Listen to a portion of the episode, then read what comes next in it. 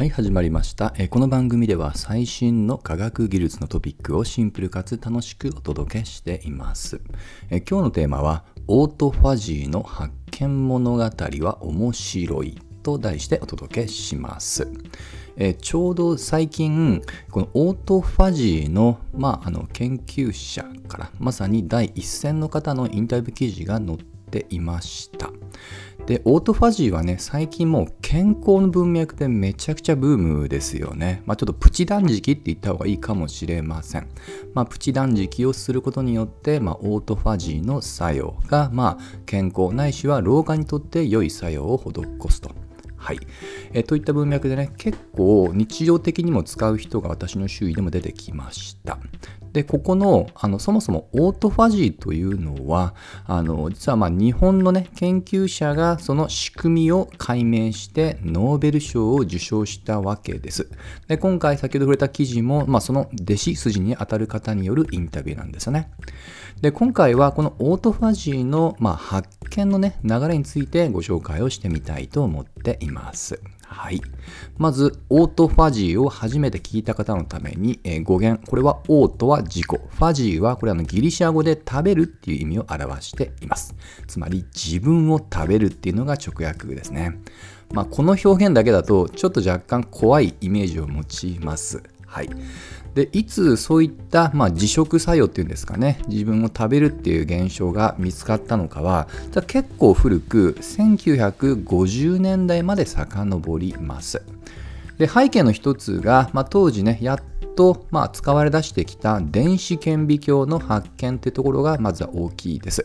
えーこれによってよりミクロなスケールを、まあ、観察できる、まあ、体制が整ったとでその流れで、えーとあるベルギーの研究者がラットの肝臓をね、まあ、飢餓状態にしてその肝細胞を観察すると、まあ、なぜか、えー細胞の中のね、まあ、液体これ細胞質っていうんですけどこれを包む、えー小さな袋ってものを発見をしました。これをしてもしかしたら自身の成分を自分で、まあ、食べて包むのではないかっていう仮説で、まあ、自分を食べるってことでオートファジーと名付けたと。結構ね、あの過去、まあ、遡るともう70年以上前の話です。で、ここでもうあの研究が一気に加速化するかというと、実はここからが苦難の歴史が続きます。はい。で、この謎の小袋っていうものが見つかったんですけど、えーそれをね、より分解をして解析しても、なんでこの小袋ができるのかっていうのが、えー全く見当がつかなかったんです。で、これはもういくつか理由があって、多分その一つは、あの、これ結構時期が来たら、この小袋っていうのはね、また、えー出現した後って、また別のものと融合して消えてしまうんですね。つまり旬な時期が限られているので、抽出が難しいっていうのが一つ。でもう一つ仮に抽出に成功してもそこの中の要は仕組みを解明したいのでどういったタンパク質でできているのかってことをねあのまず調べなきゃいけないんですがこのタンパク質が、えーこの、えーオートファジー由来のものなのかもともと自分で持っていたものなのかっていうものの識別が難しいっていうことですね。はい。この辺りがあってなかなか停滞をしていた。停滞時期がなんと30年以上にもわたります。そんな中で、えー思わぬ角度からこのオートファジーの仕組み解明に対して一つの、えー明かりが灯されます。それが、えー大熊教授、日本の大熊教授によるアプローチです。でもともと実は大熊教授っていうのは、まあ、オートファジーの研究ではなく、えー酵母これあのパンのね発酵する菌類とかでね有名ですよね、えー酵母というね、まあ、ある意味単細胞な、えー生物の細胞の周期っていうものをねもともと研究していた方です。ちなみに酵母っていうのは細胞分裂の周期ってめちゃくちゃ早いのご存知ですかね。我々、まあ、人間含む哺乳類はだいたい24時間に、えー1個から2個に分裂する。というのがま統計的な数値ですが酵母はなんとそれが2時間で分裂するんですね。まあ、といった形でこれある意味研究対象としてはやりやすいところがあります。はい。で、この酵母を研究していく中で、この酵母の中の、まあ、あの、主だっ、えー、質、あの、まあ、主だったもの一つに、液胞って呼ばれてるものがあります。まあ、どちらかというと、当時の、えー、まあ、雰囲気は、まあ、ゴミ置き場、細胞の中のゴミってものをね、貯めるような場所ぐらいで見られていて、あじまり真面目にこれを専門に研究する人はいなかったそうです。まあ、どうも、だからこそ、大組教授が、まあ、競争を嫌う体質なのか分かりませんが、まあ、フォーカス当てたと言われています。で、この液法なんですけども、えー、大熊教授が注目したのは、これ自体が、要は細胞分裂をしていって、その分裂するときにね、その栄養分ってものを吸収輸送していくってことを担っているんじゃないかっていう仮説を持っていました。で、いろんなパターンを試して、まあ、そのうちの一つが、えー、先ほどのラットと同じように飢餓状態にしてみたんですけども、やはり同じような壁、つまり、えー、それ自身の自食作用かどうかっていう識別が困難だったと。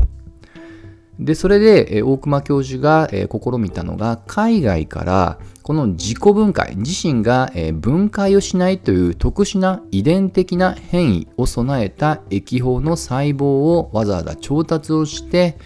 まあ、要は倍分けをしたってことですね。混ざらないように。そうしたところを、えー、飢餓状態にすると、えー、その分解作用ってことで周りのものを食べてしまう。いわゆるオートファジーの現象っていうのを発見したんですね。はい。で、ここ実は一つのポイントが、この遺伝学的なアプローチなんです。はい。え実は、この、あの、え酵母の研究には一長一短あって、まずデメリットで言うと、先ほど触れた哺乳類のようなラットよりも圧倒的に小さいですと。したがって、まあ、電子顕微鏡の中でも相当最先端な部類でないと、えー、解析することが困難なスケールです。めちゃくちゃお金がかかるってことですね。ただしメリットは単細胞生物であるがゆえに、えー、遺伝子の探索がしやすい。そして今回はまさにこの遺伝子ってものを突き止めていくっていう考え方でその仕組みを解明をしたっていうところがミソになってきます。はい。まあ、といったところでね、本当はある意味、たまたまという言い方もできなくはないんですけども、従来のメインストリームとは別の流れの中で、その過程で、このオートファジーっていうものの仕組みっていうものを、この遺伝子を、えー、調べると。さっきの言葉を補足すると、タンパク質の抽出は難しいんですが、そもそも抽出しなくても遺伝子情報が分かれば特定が可能っていうね、そういった遺伝学的なアプローチを採用してうまくいったっていうことですね。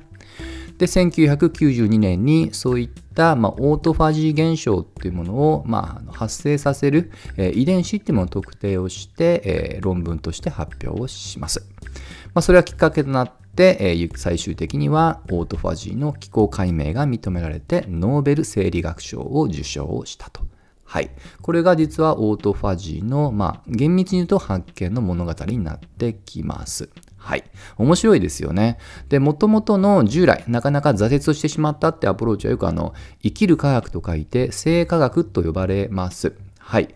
で、この生化学っていう従来のアプローチだと、まあ、なかなかうまくいかなかったんですが、全く別の分野の人が別の流れで研究をして、で、もちろんね、これあの、一人だけのあの活動ではなく、当然やはり電子顕微鏡っていうものもね、あの必要ではありましたので、そこはうまく専門家の方々ともね、うまくコラボレーションしながら新しい発見に導いたっていうところですと。はい。まあ、こういった形ね、オートファジーってほとんどが今、まあ、あの、痩せるとか、もしくは、まあ、あの、健康になるとかね、そういった文脈でちょっとファッション的に取り上げれている、えー、言葉にはなっていますけども、ぜひね、今回のような、まあ、その、えー、背後にはね、こういったた、えー、素晴らしい研究者の面白いね、発見ストーリーもあるよってことにね、少しでも目を向けて、えー、関心を持ってもらえたら幸いです。といったところで本日の話は終わりにしたいと思います。また次回一緒に楽しみましょう。